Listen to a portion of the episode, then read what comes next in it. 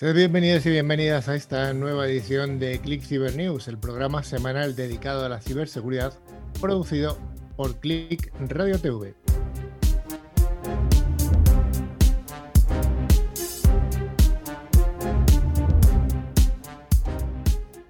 Cada semana os traemos las mejores noticias del sector damos nuestras píldoras informativas, desarrollamos algún aspecto de interés y contamos con la presencia de algunas de las personas destacadas de nuestro sector. Y finalmente, recordar que al final acabamos con un concurso con interesantes premios.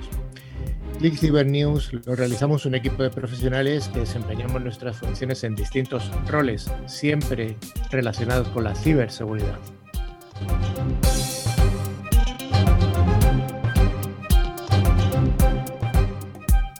Damos un cordial saludo a toda la audiencia que nos escucha tanto a través de las emisoras de FM distribuidas por todas las regiones de España y también a todos aquellos oyentes que nos escuchan a través de los podcasts o las personas que nos ven a través de nuestros vídeos en streaming.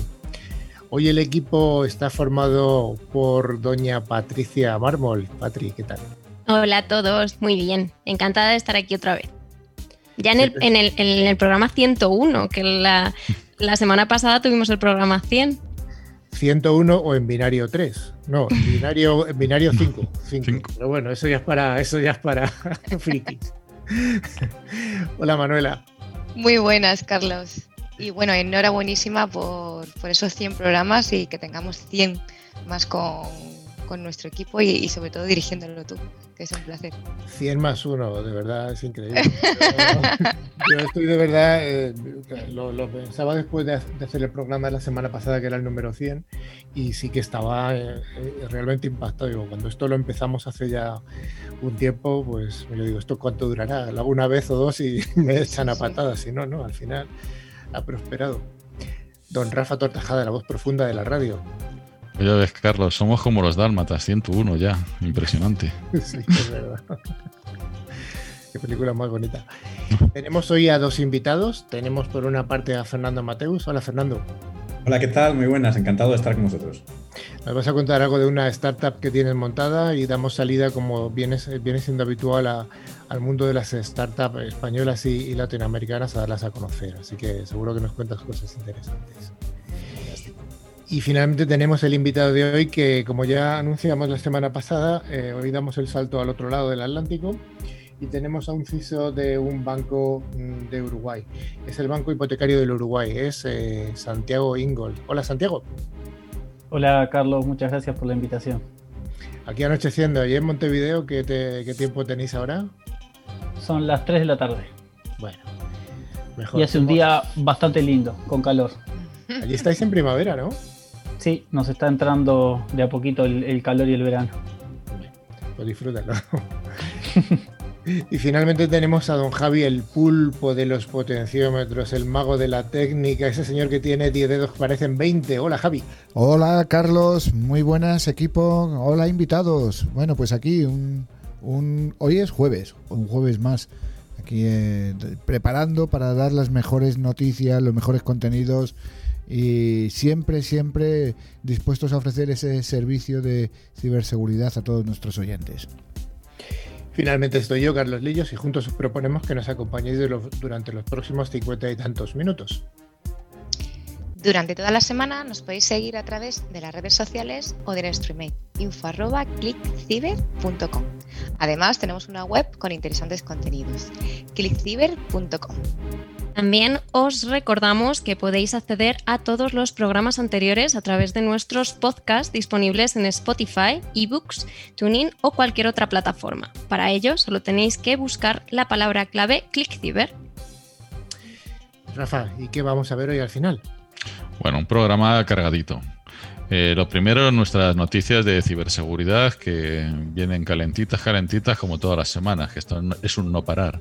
Luego, una ciberpíldora sobre cómo pueden las organizaciones gestionar los ciberriesgos de los empleados, donde contaremos con Fernando Mateus, CEO de Kimatio. Y luego seguimos con nuestro invitado, Santiago Ingol, eh, que como bien has dicho es el CISO del Banco Hipotecario del Uruguay. Pues vayamos con ese primer bloque, el bloque de noticias candentes de ciberseguridad.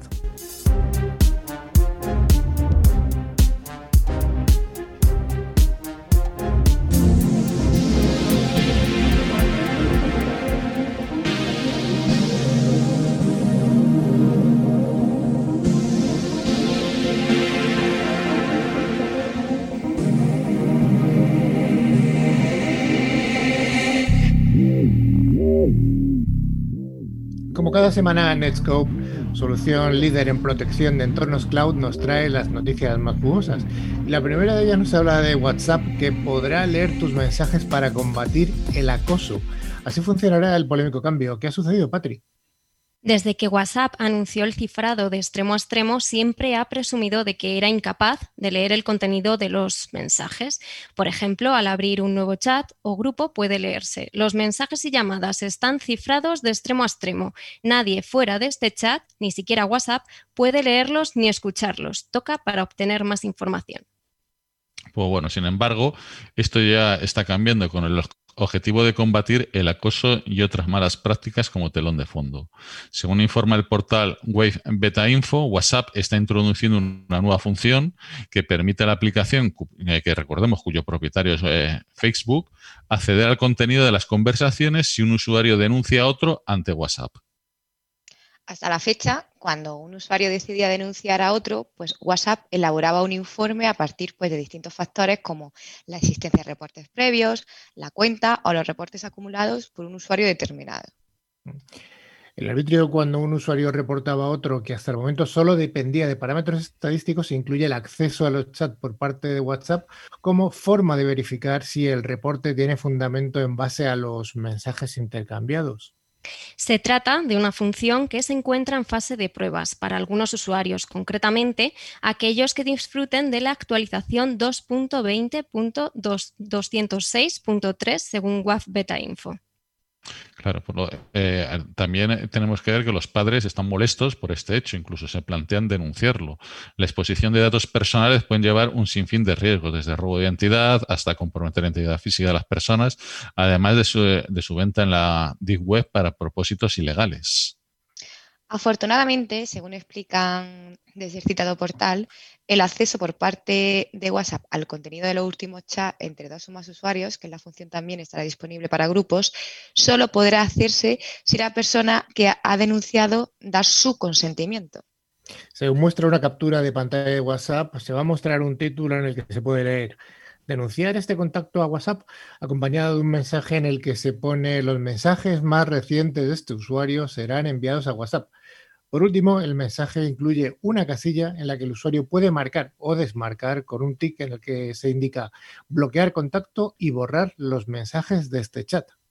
En el caso de los grupos, especifica que los mensajes más recientes de este grupo serán enviados a WhatsApp.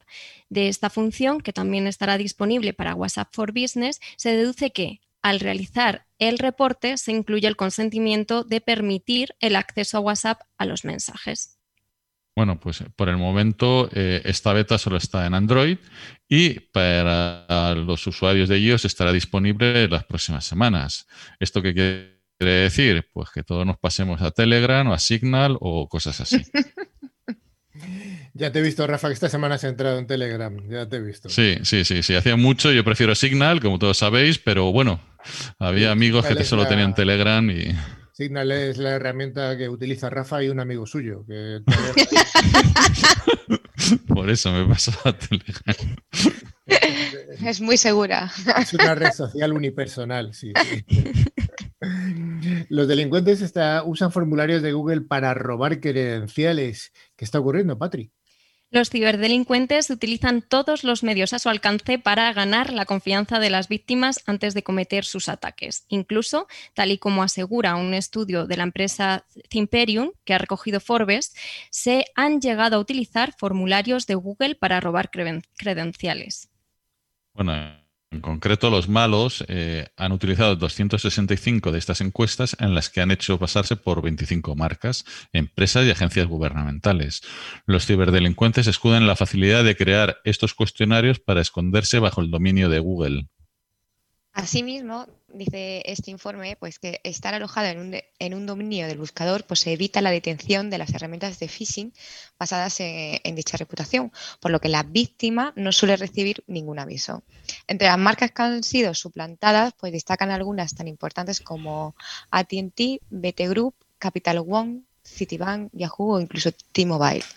Estos formularios suplantaban a estas empresas para infundir todavía más confianza, aunque la falta de, de coincidencia entre el supuesto remitente y su dominio de Google pues, debería despertar algunas sospechas, ¿no?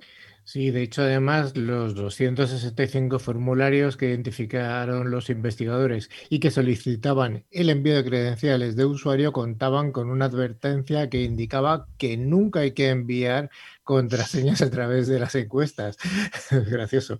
La compañía añade automáticamente esta advertencia en todas las encuestas. además, había otras señales que hacían dudar de la legitimidad de los formularios. El campo de entrada de contraseña no estaba oculto por asteriscos y el texto sensible, que podría ser detectado por las herramientas de detección automática, fue sustituido por una imagen. El, vicepresidente de seguridad de Imperium asegura que según el tipo de phishing y la información requerida, estos enlaces se distribuyeron probablemente por correo electrónico o bien por un mensaje de texto pidiendo al usuario que actualizara su contraseña. Phishing típico. Phishing típico. ¿A quién le preocupa que le roben su wifi? De nosotros a nadie, ¿no? Todos, eh, nadie nos preocupa. Bueno, parece ser que esta es una de las mayores preocupaciones de los usuarios, que un tercero acceda a tu conexión de Internet no solo va a limitar tu capacidad de, conexión de tus dispositivos a la red, pero es que además también es un riesgo de seguridad, ¿no, Manuela? Pues sí, Carlos, porque los fallos en una red wifi pues pueden deberse, además, eh, justamente estuvisteis dando el otro día un monográfico de, de esta tecnología, y, esta noticia viene muy a cuento porque pueden deberse cuando hay fallos a una amplia pues, variedad de razones, desde un simple problema de conexión hasta una mala ubicación del router, donde lo tengamos en la habitación donde no nos llega bien la cobertura. Pero sin embargo, cuando notamos que la velocidad de Internet pues, no es la esperada, pues también es posible que alguno de nuestros vecinos pues, haya conseguido acceder a dicha conexión y lo esté utilizando sin nuestro permiso. Y es algo que no solo perjudica el rendimiento de nuestros dispositivos de red, sino que también puede suponer un riesgo, como ya hemos comentado, para la ciberseguridad. Una configuración inadecuada de nuestra red inalámbrica puede permitir a un atacante robar la información que transmitimos. Esto se indica la Oficina de Seguridad del Internauta, la OSI. Y Patrick, ¿hay algún truco para averiguar o evitar este uso fraudulento? Pues sí, Carlos, hay formas más o menos complicadas de descubrirlo. Una de ellas pasa por el empleo de alguna aplicación. En concreto, existen aplicaciones que permiten a cualquier usuario acceder sin problemas a la lista de equipos conectados. Por ejemplo, una de las más conocidas es Who is on my Wi-Fi. También hay una forma muy sencillita. Eh, eh, todos te puedes conectar a la IP del router, que normalmente es la, la 192.168.1.1 o 192.168.0.1, y ver qué, qué listado de dispositivos tenemos. El problema no es solamente la pérdida de velocidad, como hemos dicho, sino que un atacante lo que se puede hacer es una, es una técnica de Matching the Middle y entonces estar esnifando todo el tráfico y poder ver pues contenido de información de nuestra donde accedemos, bueno, mucha, mucha información. Exacto, Rafael. También se recomienda realizar una pequeña prueba muy simple y algo pues rudimentaria para descubrir si alguien está robando nuestra conexión. Y una de las formas de saberlo es si, alguien está eh, utilizando nuestra Wi-Fi, es una manera muy fácil, es apagar completamente todos nuestros dispositivos y comprobar si realmente las lucecitas están parpadeando del router. Si continúan parpadeando, pues es posible que otras personas estén utilizando nuestra conexión sin nuestro consentimiento. Lo que pasa es que eso es complicado porque en cuanto tengamos algún dispositivo que se conecta automáticamente a algún tipo IoT, ahí ya es más complicado. Pero bueno, por otra parte también existe la posibilidad de que la red del vecino esté interfiriendo en la de la nuestra. Si nuestros vecinos cuentan, cuentan con un router en su casa, puede provocar que los canales de frecuencia sean similares y con esto se provoque que ambos casos, pues que nos veamos perjudicados en la velocidad de nuestro acceso a Internet. En caso de duda, se recomienda realizar cambios en la contraseña. Asimismo, recuerdan que el password de fábrica del Wi-Fi debe cambiarse por el particular en el mismo momento en el que se instala y se conecta. Si la contraseña no se modifica, corremos graves riesgos, pues el intruso podría tener acceso al panel de control de la Wi-Fi y tomar, por tanto, el control de nuestra, de nuestra red. Bueno, hemos contado algunos truquillos, no hay muchos más trucos, la verdad, y, no todo el mundo cambia la password del router que viene. Eh, hay un motivo por el que no, y es que a veces que se te olvida y si la tienes apuntada en el router, que como viene suele venir serigrafiado por parte del operador, pues es muy cómodo mirarlo y tener un sitio para recurrir. Pero bueno, la Ahora viene más fácil, Carlos, viene con un código QR. Yo que cambié el router hace Hace un par de semanas lo he cambiado, me venía con un código QR y... Es maravilloso. Acercarse lo ves, haces con el teléfono y ya lo tienes y no tienes que escribir nada. Es, es muy bueno, sí, sí. Las primeras predicciones para el año próximo, esperemos que este pase pronto para el año 2021, no son optimistas en términos de ciberseguridad. La nueva normalidad con los empleados trabajando desde remoto, las amenazas cada vez más avanzadas y los nuevos modelos de ciberdelincuencia están provocando que el pronóstico no sea demasiado alentador. Rafa, ¿esto es así? Pues sí, ¿qué problemas tenemos? Pues las vulnerabilidades no parcheadas son uno de los mayores retos de las organizaciones en el ámbito de ciberseguridad. Recordemos que en los últimos ataques que ha habido, todos han entrado por aquí, por, por parcheos que no realizado. En concreto, el 64% de las vulnerabilidades no parcheadas en aplicaciones y sistemas operativos son anteriores a 2018. Además, el 60% de las empresas afirma que no han sido conscientes de la existencia de una vulnerabilidad hasta que no han sido atacadas. O sea que eso de probar y, mirarlo tampoco es tan difícil. Según revela el informe de Business Threat eh, Landscape Report eh, de 2020 de Bitdefender.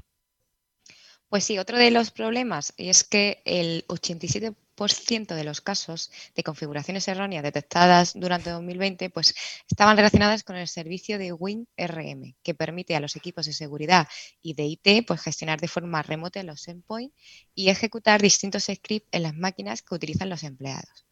Si el servicio está mal configurado, los ciberdelincuentes pues, podrían llegar a comprometer tanto los dispositivos como la infraestructura tecnológica de nuestra empresa.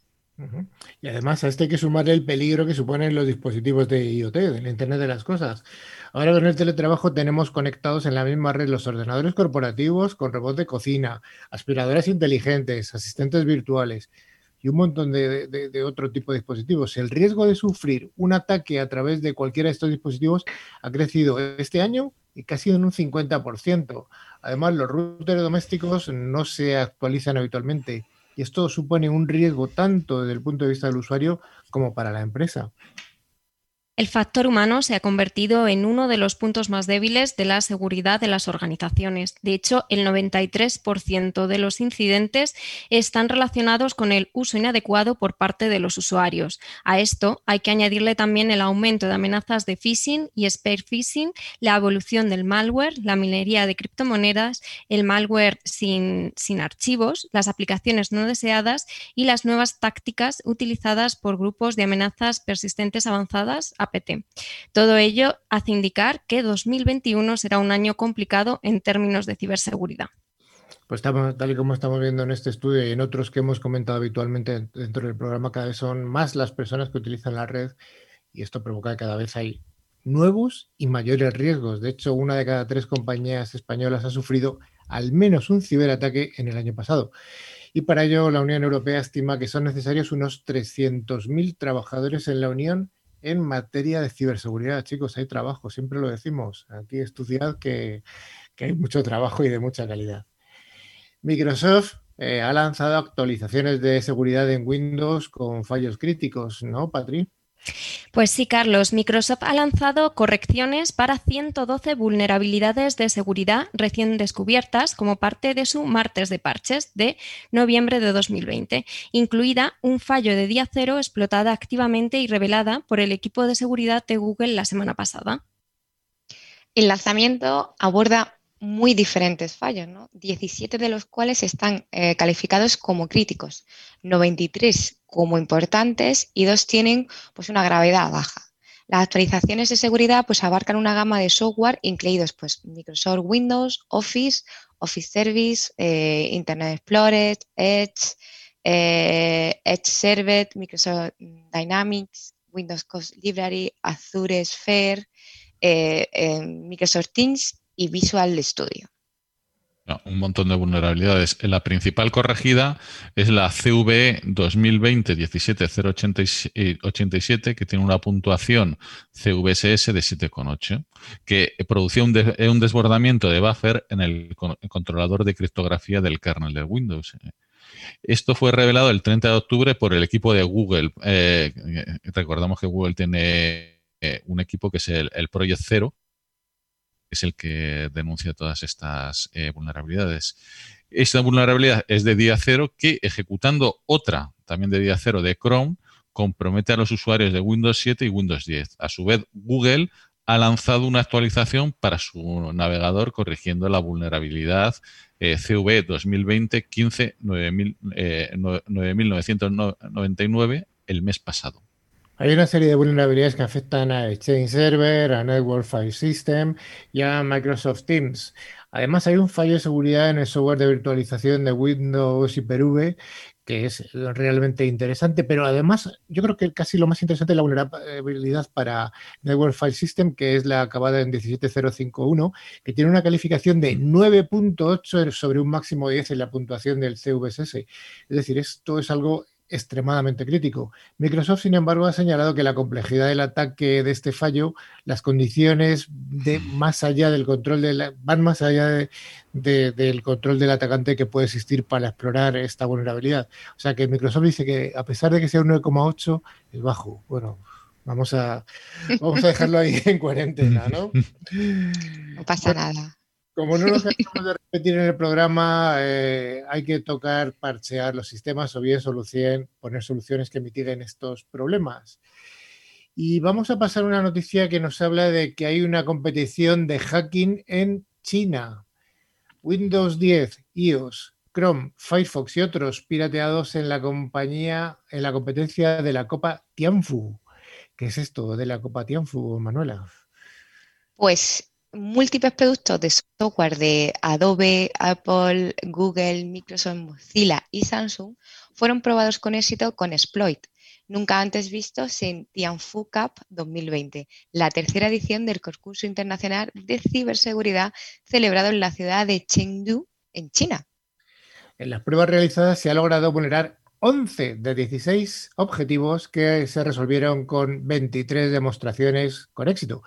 En las pruebas se realizaron, se atacaron todo tipo de sistemas como Windows 10, Adobe, etcétera.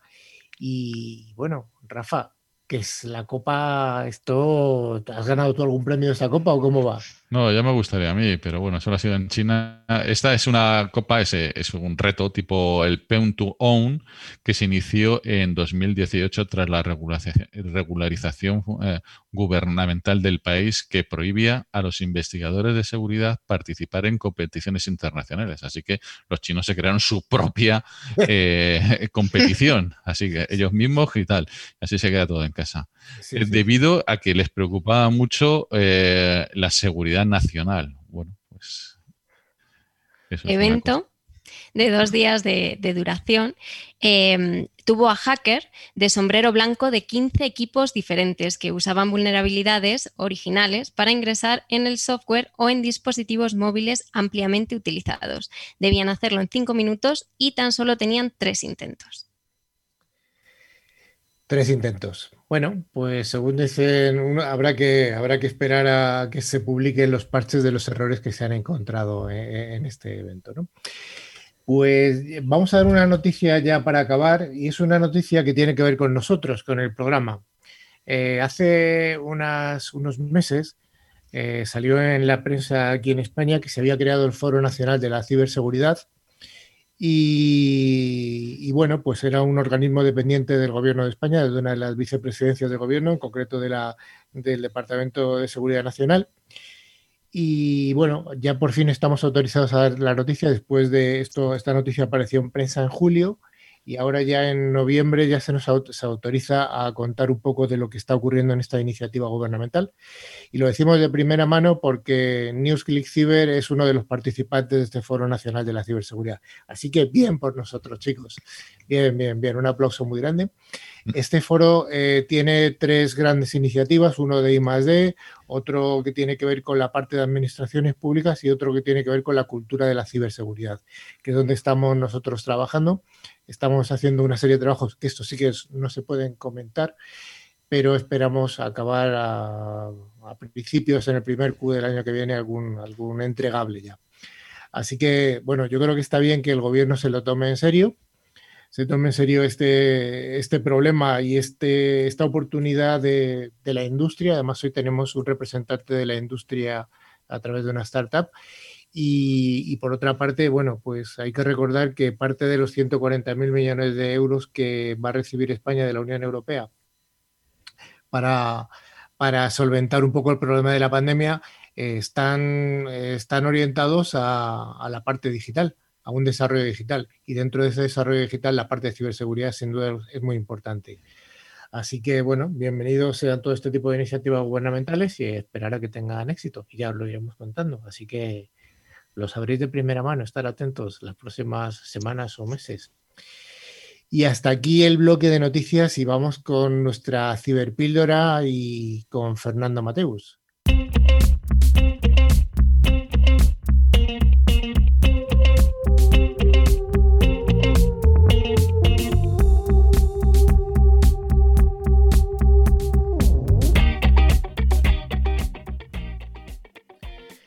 Pues como hemos comentado al principio, teníamos hoy un invitado especial y es dentro de esta sección de Ciberpíldora vamos a hablar sobre cómo las organizaciones pueden gestionar los ciberriesgos de los empleados. Y para ello contamos con la presencia de Fernando Mateus, que es el CEO de Equimatio. Patri, te dejo a los mandos esta sección.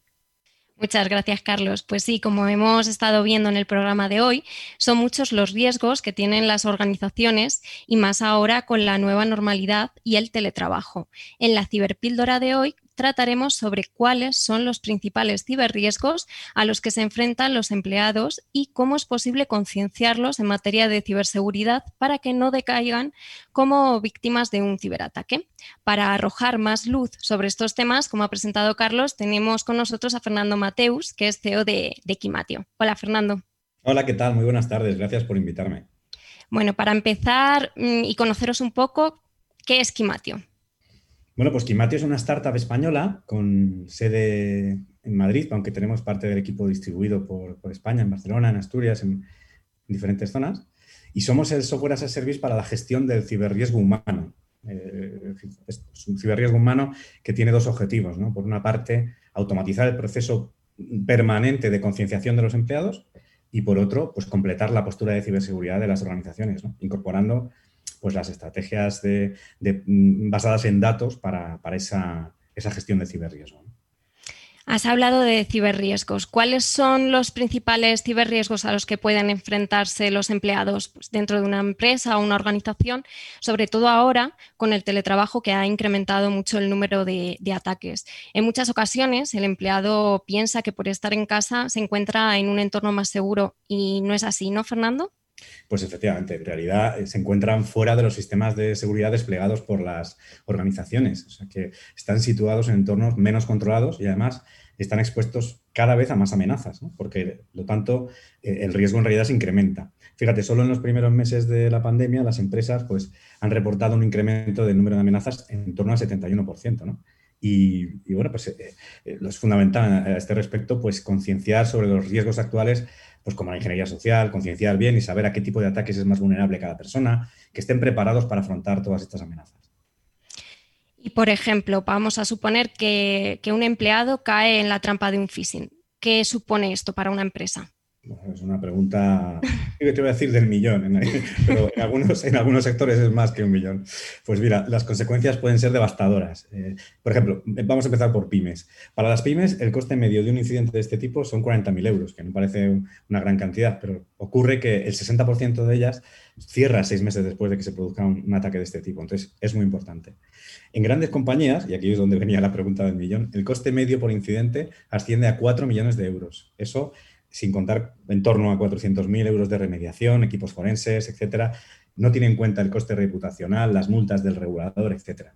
Vamos, que el problema en realidad es francamente grave, ¿no?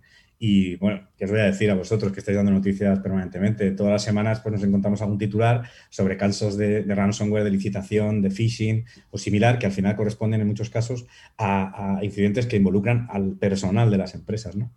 Y este tipo de incidentes, encima, crece muchísimo, casi un 50% del año pasado a este, y ya suponen un 90% del total de los incidentes, ¿no? siendo la mayoría o bien resultado de una negligencia o bien de un fraude de ingeniería social. Así que con todo esto y, encima en un, elemento de pandemia y, que nos estresa más, pues eh, hay que expandir el acompañamiento al empleado y la concienciación de seguridad más allá de la oficina. Pues siendo un poco conscientes de este panorama, ¿qué medidas o pautas pueden tomarse para que los empleados estén concienciados en materia de ciberseguridad y no caigan en la trampa?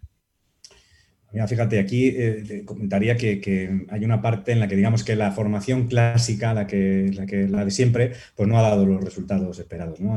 Eh, hay que cambiar el enfoque a la hora de, de, mantener alerta a los empleados. Y estos nuevos enfoques pasan por sesiones con una periodicidad de alta frecuencia, muy ágiles, con pequeñas píldoras informativas que se centren en las necesidades reales de cada persona las personas no somos iguales y no estamos en idénticas situaciones, por lo que hay que apostar por la máxima personalización posible. En nuestro caso, a través de sesiones con, chatbots, eh, nuestros chatbots realizan la evaluación de las necesidades de las personas de una manera muy ágil y, nos permiten entender cómo está esa persona, identificar sus necesidades específicas y crear una, concienciación adecuada con contenidos eh, correctos ¿no? para ellos cada vez más CISOs, eh, como por ejemplo el, de Microsoft es un, gran defensor de este enfoque, pues recomiendan hacer una, interacción con el empleado mensual. No dejar pasar más tiempo para que el recordatorio que, tiene que recibir de que la ciberseguridad es cosa de todos se mantenga activo, ¿no? Como las dosis de refuerzo de las vacunas tan actuales, por desgracia. Pues eh, en este caso, al menos un recuerdo eh, cada mes. Hay que buscar un cambio cultural, hay que involucrarles, hacerles partícipes y aunque sea algo novedoso en ciberseguridad, porque es eh, diferente, pues hay que evaluar también su, nivel de bienestar. Porque si no estamos a gusto en una empresa, pues las políticas y los gastos eh, que vamos a realizar en formación, pues no son efectivos. ¿no? Así que nosotros somos evangelizadores de, la colaboración eh, en general del equipo de seguridad, pero también que, que el, recurso equipo de recursos humanos o de compliance en, este objetivo. Pues por último, cuéntame un poco qué estáis haciendo vosotros desde Kimatio para prevenir estos ataques en las organizaciones. Pues mira, como, decíamos al principio, uno de nuestros objetivos es automatizar el proceso permanente de concienciación de los empleados y descargar a los equipos de seguridad. Entonces, de forma muy ágil e interactiva, a través de chatbots, pues identificamos el nivel de concienciación que tiene cada persona, las necesidades de apoyo que, requiere y, les entregamos recomendaciones y contenidos de ciberseguridad y bienestar adecuados para sus necesidades, ¿no? siempre mejorando. Pero con eso nosotros obtenemos muchos datos y vamos al segundo objetivo, que es completar la postura de ciberseguridad de las compañías, proporcionándoles los datos, los datos necesarios para generar un plan de mitigación del ciberriesgo humano, ¿no? hecho a medida, que les permita tener una alta visibilidad sobre el riesgo del factor humano, que tengan las herramientas adecuadas para gestionarlo y medir su evolución en el tiempo. ¿no? Al final, el ciberriesgo humano es un problema multidimensional y entre esas dimensiones pues es necesario contemplar cosas tan complejas y dispares como el nivel de alerta, el nivel de concienciación de las personas, su evolución en el tiempo, el nivel de riesgo o impacto que tendría un incidente en cada uno de los puestos, ¿no? Su sentiment análisis, la exposición digital, etcétera. Un montón de, factores que al final nos van a permitir definir esos planes de mitigación. Pues muchas gracias, Fernando. Yo creo que por concluir, sobre todo concienciar, concienciar y concienciar a, los usuarios, ¿no? Fundamental, es una de las claves, por supuesto. Oye, Fernando, no me resisto a hacerte una pregunta. Adelante. ¿Este discurso que estáis llevando al mercado está teniendo éxito? ¿Está teniendo acogida entre los CISOs? Pues mira, nosotros somos una startup y en una fase todavía eh, early, digamos que empezamos la acción comercial en septiembre, ¿no? Y estamos realizando ya implantaciones en bancos eh, eh, importantes, en operadoras de telecomunicaciones y, bueno, la verdad es que la, aceptación está siendo fantástica porque hay una, por una parte, hay una clara identificación del problema por parte de, principalmente de los CISOs, ¿no? que, lo, tienen muy claro, que es un, es un, área en la que por mucha tecnología que pongamos, al final, pues las personas estamos delante del ordenador y somos las que acabamos picando o fallando o lo que sea. Y, ahí pues hay que poner eh, como sea soluciones. Y, por otro lado, pues que el, enfoque tradicional, mm, bueno, vosotros lo estáis viendo, estáis dando las noticias, ¿no? El enfoque tradicional no, no hace que la gente esté realmente alerta y que no estemos preparados frente a todo este tipo de, ataques y de despistes. Entonces, bueno, hay que, hacer hay que hacerlo de otra manera, ¿no? Pensamos que nosotros estamos aquí dando el clavo en este sentido. Y, ya la última, ya, ya acabo. Eh, ¿Vuestra propuesta es puramente tecnológica o hay una, hay una componente también mm, más humana en cuanto a cómo se hace ese plan de, formación que decías tú, de recuerdos mensual. Pues mira, es una pregunta buenísima porque una de nuestras diferenciaciones, nosotros, por ejemplo, las interacciones hacemos vía chatbot, muy entretenidas, muy sesiones, pues que al final parece que estás hablando con un humano, ¿no?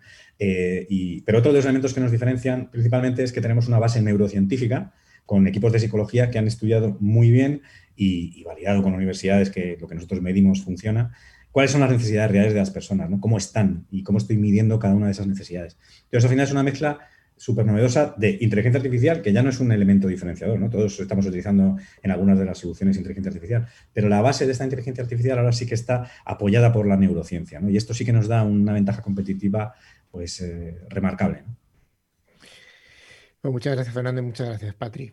Muy interesante esta ciberpíldora, ¿eh? Muchas gracias.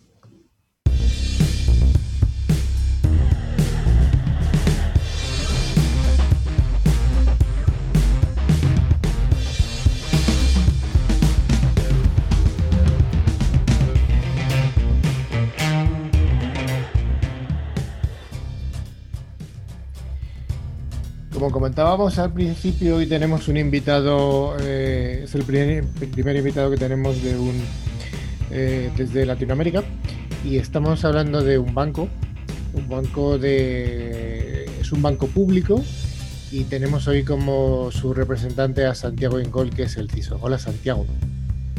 Buenas tardes a todos, muchas gracias por la invitación. Muchas gracias a ti por estar, porque te hemos pillado en la comida, además. El horario de ayer es el de comida y te hemos, te hemos anulado esa comida. No, no, yo almuerzo temprano, así que no, no hay problema.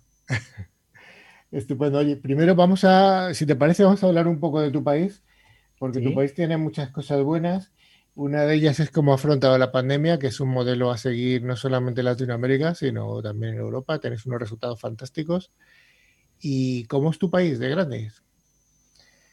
Eh, es relativa, eh, para nosotros siempre pensamos que Uruguay es chico porque estamos al lado de Argentina y de Brasil, que son unos monstruos gigantes. Este, pero comparado con algunos países de Europa no somos tan chiquitos. Este, a veces nos muestran en los mapas tipo el país al lado y, parece increíble que, que, países que uno piensa que son capaz mucho más grandes son, son más o menos del mismo tamaño de Uruguay. Y en población sí somos, somos 3 millones más o menos este, en todo el país y la mitad, más o menos un poquito más, está en, en la capital, que es Montevideo. ¿Cuál es la segunda ciudad de, de, Uruguay? Ah, por población, ni idea. Está como la ciudad de la costa, que es un, como un conjunto de varias, de varios microciudades, digamos, que, que, uh -huh. que ahí hay, hay, hay, una buena concentración de gente. Está muy cerca de Montevideo, ¿no? Uh -huh. Tenéis una zona turística importante, ¿no? Sí, más, más, que nada lo que es Punta del Este, eh, la parte de las playas y eso. Este, y desde hace unos años también toda la parte de, de, Rocha, que es yendo desde la capital, es lo que está después de Punta del Este. Eh, también tiene unas playas re lindas y en verano se llena de gente. Vamos a ver qué pasa este año con, con la pandemia. Bueno, además yo eh, hay vuelos directos desde, España a Uruguay, no sé si sean varios a la semana, o sea que cuando la gente pueda viajar, que viaje. Yo es un viaje que tengo pendiente, ¿eh? o sea que, me, gustaría hacerlo. Eh, bueno, Uruguay, un país pequeñito, eh, no llega a 3 millones de habitantes aproximadamente, y, destaca en el mundo de la ciberseguridad. ¿Hay algún motivo histórico por el que destaque el mundo de la ciberseguridad en Uruguay? Dentro de su contexto latinoamericano? Bien, en realidad eh, no lo tengo así como muy, muy, muy, muy formalizado, digamos, o, o, no sé si existe algún tipo de estudio en ese sentido, pero uh -huh. eh, Uruguay tuvo una época de plaza financiera donde había un montón de bancos y, y donde el secreto bancario era muy fuerte. Y me imagino que eh, por ese lado de, de, de tener esa cultura capaz de, de cuidar determinadas informaciones que puede haber, haber sido que, bueno, que, que, para lo que es Uruguay, la postura de ciberseguridad en general es, es bastante buena. Uh -huh. Bueno, y centrándonos un poco en la organización en la que, te, en la que tú estás trabajando, que es el Banco Hipotecario del, del Uruguay, cuéntanos un poco cómo es esta entidad. Bien, bueno, el Banco Hipotecario es, es un banco, como dijiste, de, público, es de propiedad estatal, y nos dedicamos por ley específicamente a temas de vivienda. Nos dedicamos a dar préstamos para hipotecas y, y, y cuentas de ahorro para la compra de, de vivienda. Este, eso sería como la descripción breve de, del banco. Uh -huh. y, y, bueno, mi historia en el banco ya hace como casi 10 años que estoy. Eh, entré como, como un funcionario administrativo en realidad, después estuve encargado de, del sitio web del banco por varios años y después empecé a trabajar en, en la parte de ciberseguridad y ahora estoy como, como CISO de, del banco. Uh -huh. Oye, ¿alguna de las eh, preocupaciones que hemos contado a través de las noticias o incluso la iniciativa que nos, nos, ha contado nuestro otro invitado hoy, Fernando, son realmente preocupantes para un CISO de un banco? Sí, todas. lamentablemente todas. este, eh, no, no, hay, no, hay descanso. Eh, los atacantes no descansan nunca y, y los bancos somos, somos un, un blanco muy típico. Eh, incluso aunque no tengan, aunque no seamos realmente un blanco, solo por llamarnos banco ya, ya nos prestan más atención y, hacen intentos con nosotros. Oye, y en cuanto a nivel de ataques, ¿cómo está Latinoamérica respecto a lo que podamos tener aquí en, España o en Europa? ¿Más, menos, eh, nivel de, ciberataques? Por los datos que yo he visto en general, eh, lo que me parece, es más que una impresión capaz un poco subjetiva, es que, el nivel de ataques hoy en día es un poco menor en Latinoamérica que lo que puede ser en Europa o, en Estados Unidos, por un tema del rédito que tienen esos ataques para, para los ciberdelincuentes, básicamente. O sea, si robar un banco en Europa me parece que debe ser mucho más tentador que robar un banco en Latinoamérica. Y sí tenemos el riesgo de eh, cómo avanza la, ciberseguridad capaz en, otros países, que bueno, que la ecuación costo-beneficio de, de, tener que romper determinadas medidas de seguridad a que los ciberdelincuentes migren hacia estos lugares, eh, que eso también e-, es algo que, un poco se ha visto, pero, pero sí, y ahora es todo global, entonces eh, para un atacante le da prácticamente lo mismo eh, atacar a un banco en Latinoamérica, en Europa, en Estados Unidos, en China, da lo mismo. Sí, digamos que hacen un ataque a 300 bancos y bueno, con que tengan éxito en uno, pues el rédito, efectivamente, como dices tú, es, tremendo, ¿no? Claro, sí, nosotros tuvimos un caso este, de un, ataque que recibimos que en realidad este, claramente eh, nos atacaron porque habrán googleado y le salió que éramos un banco, pero, pero el ataque no tenía, o sea, lo que ellos buscaban no tenía sentido para la realidad nuestra. Eh, entonces, fue como, tuvo un, potencial efecto para nosotros a nivel capaz reputacional, pero tal igual no, no, hubo ningún problema porque no, no, se vulneró infraestructura del banco ni nada. Pero sí, el, el, si el ataque hubiera sido exitoso, no, no hubieran logrado nada porque apuntaban a, a donde no era. Raro en el tiro, ¿no? Sí, totalmente. Oye, has hablado antes de la posición de Uruguay como una plaza financiera importante dentro de la región y el tema de la protección de datos. ¿Tenéis alguna legislación local allí en cuanto al tema de la privacidad?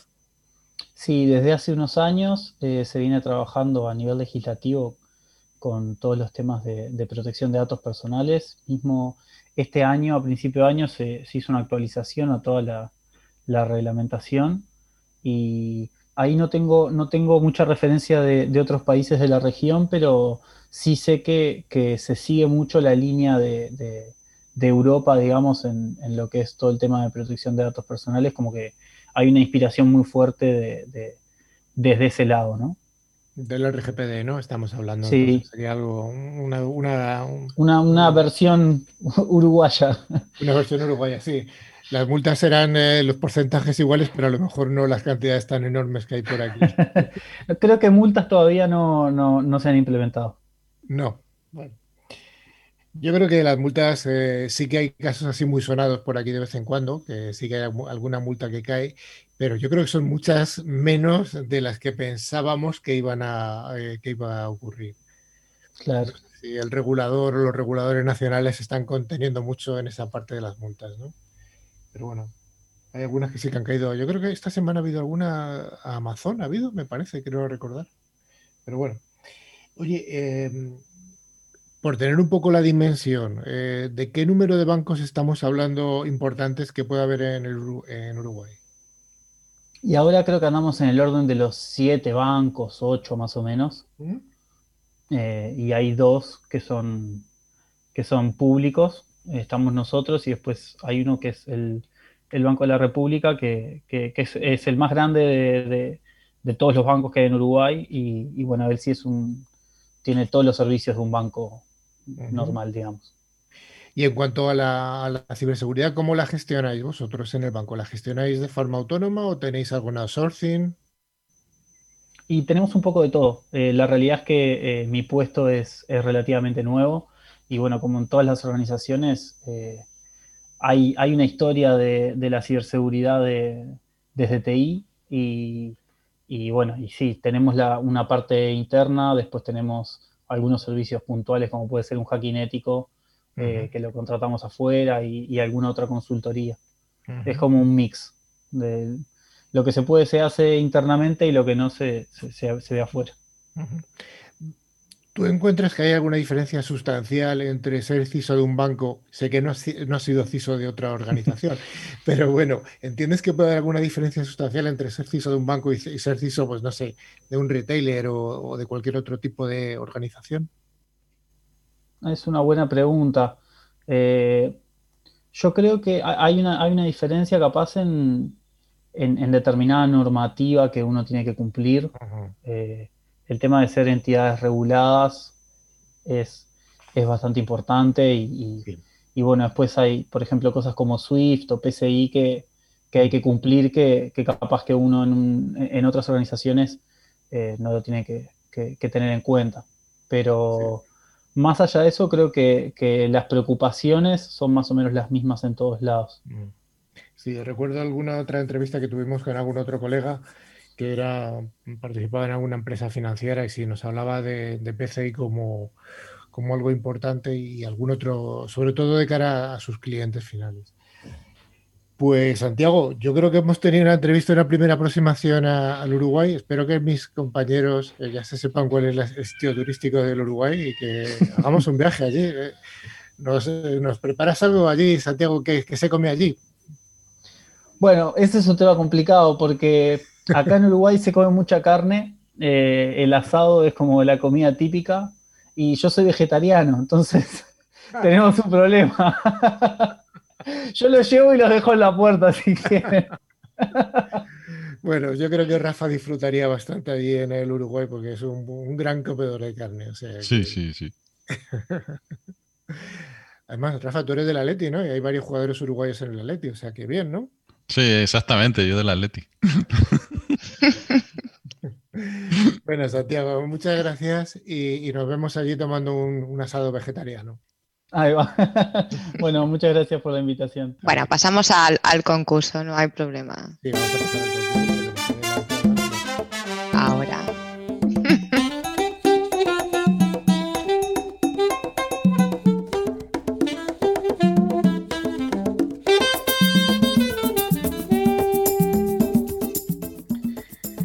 Como cada semana, Tren Micro nos trae esta sección en la que nos facilita los premios, que son dos licencias anuales del antivirus con calidad profesional válidas cada una para tres dispositivos. El valor de, esta, de cada una de estas licencias está estimado en unos 50 euros y cada licencia se puede instalar en tres dispositivos, que puede ser Mac, PC, tablets o incluso móviles. Rafa, ¿tenemos ganadores de la semana pasada? Pues sí, Carlos. Los ganadores han sido Hipólito Bautista de Badajoz y Inés eh, Lozano de Madrid. Enhorabuena a los premiados. Manuela, ¿y pregunta para la semana próxima? Por supuesto. Además, la voy a hacer muy fácil porque si había estado atentos, eh, mi pregunta es, ¿cuál es el nombre del banco del cual es CISO Santiago Ingol?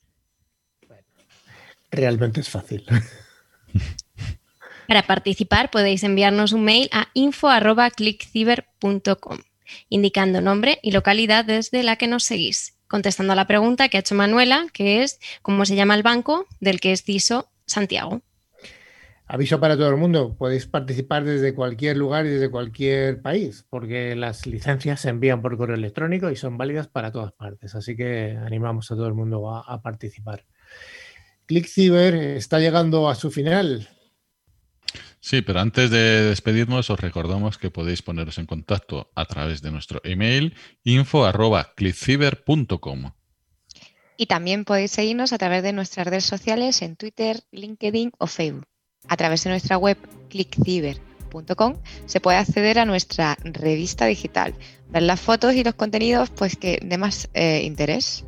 Finalmente, os recordamos que a través de todas las plataformas de podcast podéis escuchar los programas anteriores que están disponibles en ebooks, Spotify, TuneIn, buscando la palabra clave ClickCiber. Pues muchas gracias a todos y a todas por habernos acompañado. Queremos hacer una recomendación final a todos nuestros escuchantes. Es que tenemos abierta una encuesta que vamos a publicar su resultado en el número 3 de nuestra revista que va a salir el día, el día 15 de diciembre. Es una encuesta que podéis encontrar en nuestra web en la que podéis darnos vuestra opinión sobre los antivirus, tanto los eh, antivirus tradicionales como los EDRs. Hemos hecho un listado de los mm, de mayor eh, calado en nuestros mercados y hacer una encuesta, eh, que, tengamos un índice mm, basado en el uso, no en lo que nos dicen desde Gartner, hagamos un índice nuestro. Pues muchas gracias a todos y a todas, doña Patri. Adiós. Adiós, hasta el próximo programa. Manuela, hasta la próxima semana. Placer. Don Rafa. Venga, nos vemos. Adiós, Fernando, y muchas gracias por haber venido vosotros por invitarnos. Y finalmente muchas gracias Santiago y nos vemos en unos días por allí por Montevideo. Perfecto. Muchas gracias por la invitación. Los esperamos por acá. Gracias y hasta la próxima semana. Seguimos en siete días.